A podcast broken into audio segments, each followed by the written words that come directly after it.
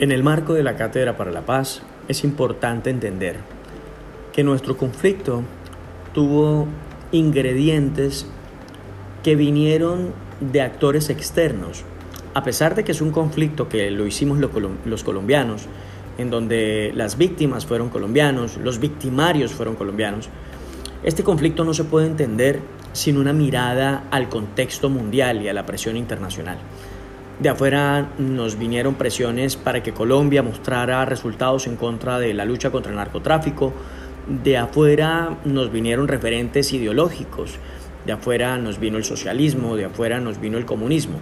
Así que vamos a hacer un recorrido, vamos a darle una mirada a todos esos eventos internacionales que sin lugar a duda incidieron en el desarrollo de nuestro conflicto y que sin esos referentes no lo vamos a poder entender correctamente. Así que bienvenidos a este recorrido por el mundo y espero lo disfruten.